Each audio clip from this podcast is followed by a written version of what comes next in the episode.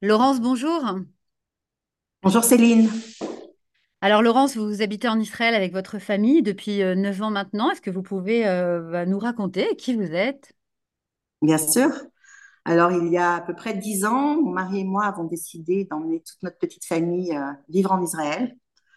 Pas parce qu'on s'estimait euh, malheureux ou quoi que ce soit en France, mais parce qu'on avait envie de vivre en Israël, par sionisme et par amour de, de notre terre. Donc, on est monté en Israël avec nos quatre enfants qui avaient entre 19 et 11 ans. Euh, notre fils a été directement faire une mérina à Jérusalem pour apprendre l'hébreu et dès 2015, il est parti à l'armée.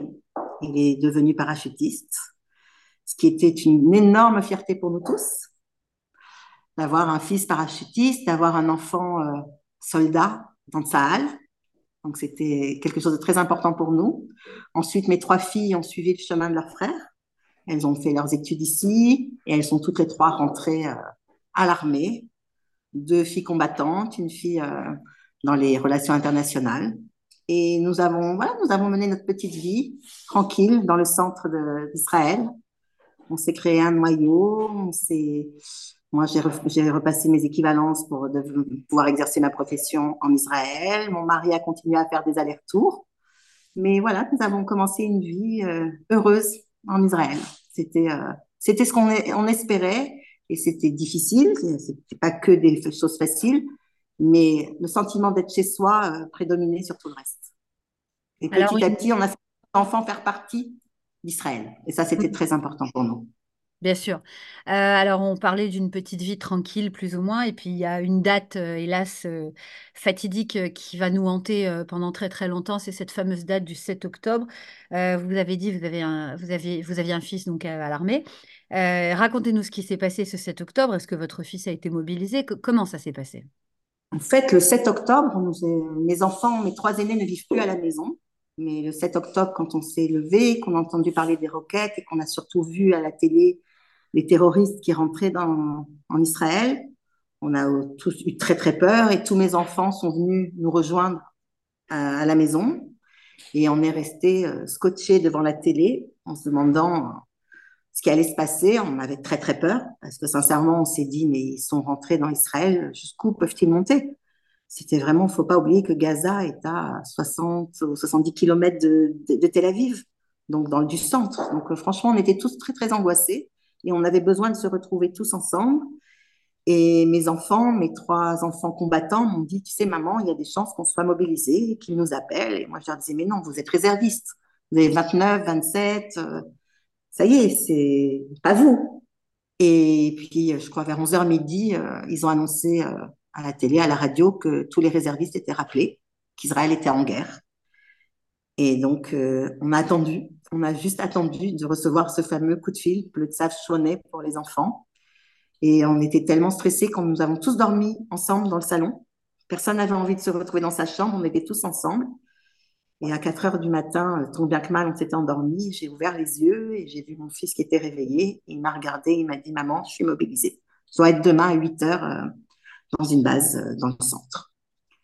Et donc, euh, voilà, le, le sentiment de montrer à notre, à notre enfant que ça va bien se passer, que tout va bien. On a commencé à, à organiser, mais est-ce que tu as tes affaires? Est-ce que tu as ton uniforme? Il ne faut pas oublier qu'il était réserviste donc, et qu'il n'habitait plus à la maison. Donc, on a rassemblé tant bien que mal ses affaires. Il n'y avait pas tout. Il est parti avec deux caleçons, deux paires de chaussettes. Euh, Heureusement, son, son uniforme était là, mais il est parti avec rien d'autre. Et à 8 heures du matin, euh, il nous a dit, mon mari l'a déposé à la base et il nous a dit, je sais pas.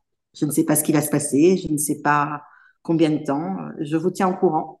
Voilà. Et nous, on était là, pas de problème. T'inquiète pas, chérie. Tout va bien. On a essayé de d'être fort pour lui, pour lui donner la force, parce que quand on part, euh, quand on est dans l'armée, euh, en service, en cours de service militaire, on est entre guillemets dans le bain. Là, il a fini le service depuis six ans. Euh, il était rentré dans, il avait fini ses études, rentré dans la vie active, et là, tout comme ça, du jour au lendemain, il arrête tout. Il a tout quitté pour euh, aller rejoindre les, les rangs de salle. Donc, euh, même s'il y a une, une immense fierté, il y avait une immense peur, une immense peur. Voilà. Et par contre, les filles étaient appelées. Et qu'est-ce qu'il a fait justement ça, Trois mois, trois mois ont passé, votre fils est resté mobilisé. Où est-ce qu'il a été? Est-ce que vous pouvez nous dire certaines choses? Oui, bien sûr. Alors en fait, au départ, comme effectivement il était réserviste, il a fallu quand même le remettre un peu, euh, euh, enfin lui rappeler un peu toutes les bases, j'imagine. Donc il a eu un mois et demi d'entraînement intensif, mais alors vraiment jour et nuit. euh, il a été s'entraîner dans le sud, dans le mercat, dans le centre, dans le nord. Et au bout d'un mois et demi, il nous a annoncé qu'il était, qu'il rentrait dans Gaza. Donc là, c'est déjà d'être mobilisé, c'est très très difficile. Mais quand votre fils vous annonce euh, qu'il rentre dans Gaza, c'est voilà, c'est terrible. C'est terrible. On sait qu'il doit le faire, on sait qu'on doit l'encourager et lui dire que ça va bien se passer. Mais voilà. Donc il est parti un jour.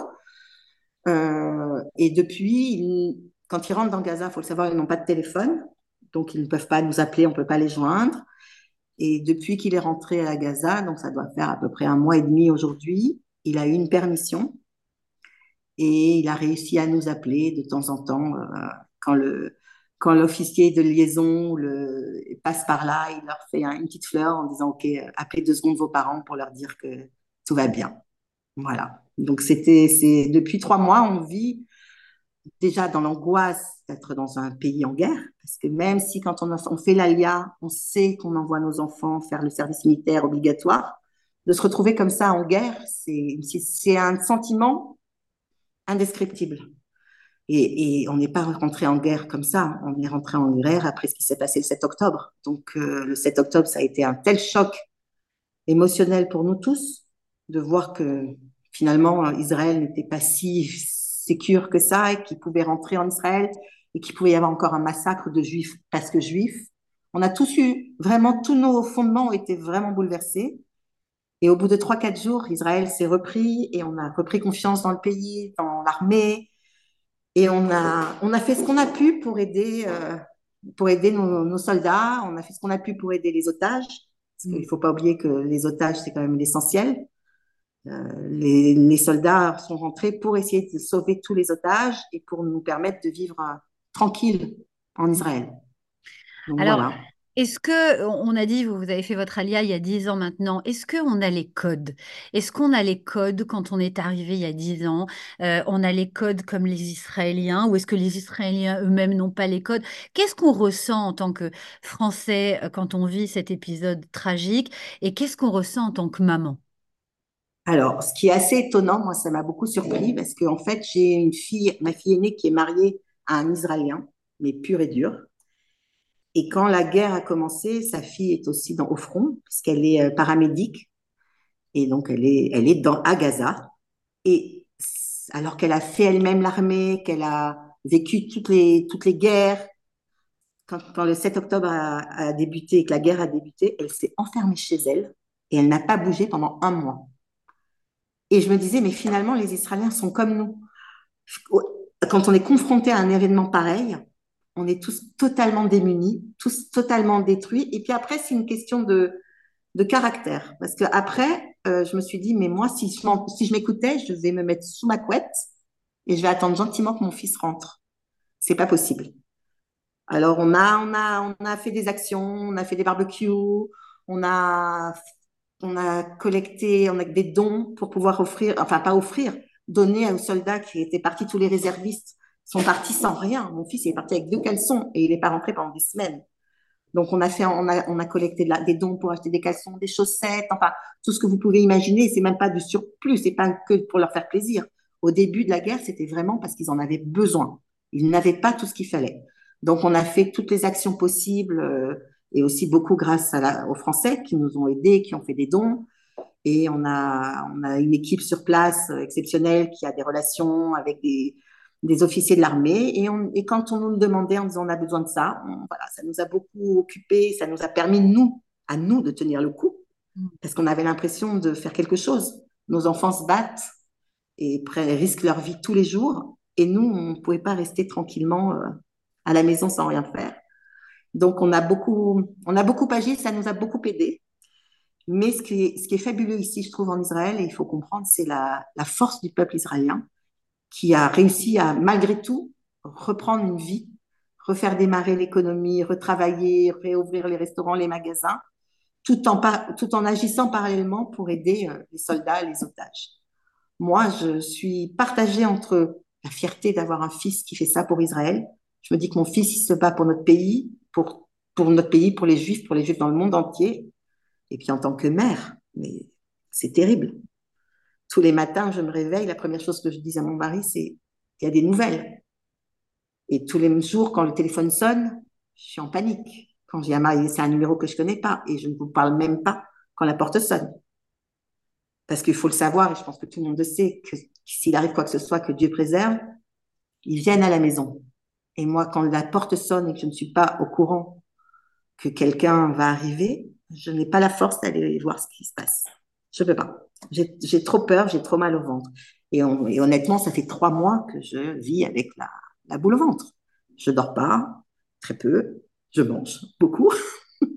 Mais voilà quoi, je fais une mère derrière qui, quand mon fils est rentré, il est donc en trois mois, je pense qu'il a dû rentrer deux, trois fois, à chaque fois, le sourire, la banane, tout va bien. Et quand il m'appelle, ça va maman, tout le monde va bien. Mais oui chérie, tout le monde va bien, ne t'inquiète pas. Et il me dit toujours, continuez vos, actions, il faut continuer, c'est bien, ne vous laissez pas abattre. Et alors, ce qui est assez drôle, c'est qu'il me dit toujours, maman, ne t'inquiète pas, je mange bien, je dors bien, et je suis dans, un endroit euh. Alors que, bon, trois heures après, je reçois un message du, de l'officier de liaison qui nous dit euh, ils se sont bien battus, ils ont trouvé des tunnels, ils ont trouvé des armes, vous pouvez être fiers de vos enfants, etc. C'est fou. J'ai du mal à me dire que j'ai élevé des enfants pour, euh, pour ça. Et en même temps, je suis tellement fière parce qu'il a, il a pas faibli. Il est courageux, il est serein et, et j'imagine que tous les réservistes sont comme ça. Il faut pas oublier que quand ils ont appelé les réservistes au début octobre, le 7 octobre, ils en ont appelé 350, ils en espéraient 180, ils en ont, il y en a eu 370 qui se sont présentés. Cette force, enfin 70 000, pardon. Cette force, c'est incroyable. Et cette force de nos soldats, ça nous donne la force à nous aussi. Mais c'est dur. Laurence, on vous souhaite de conserver cette force, on vous souhaite, on vous envoie beaucoup de courage.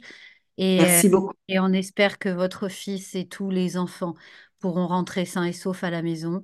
Amen. Merci infiniment du temps que vous nous avez accordé. Merci Laurent. Merci Céline. Au revoir.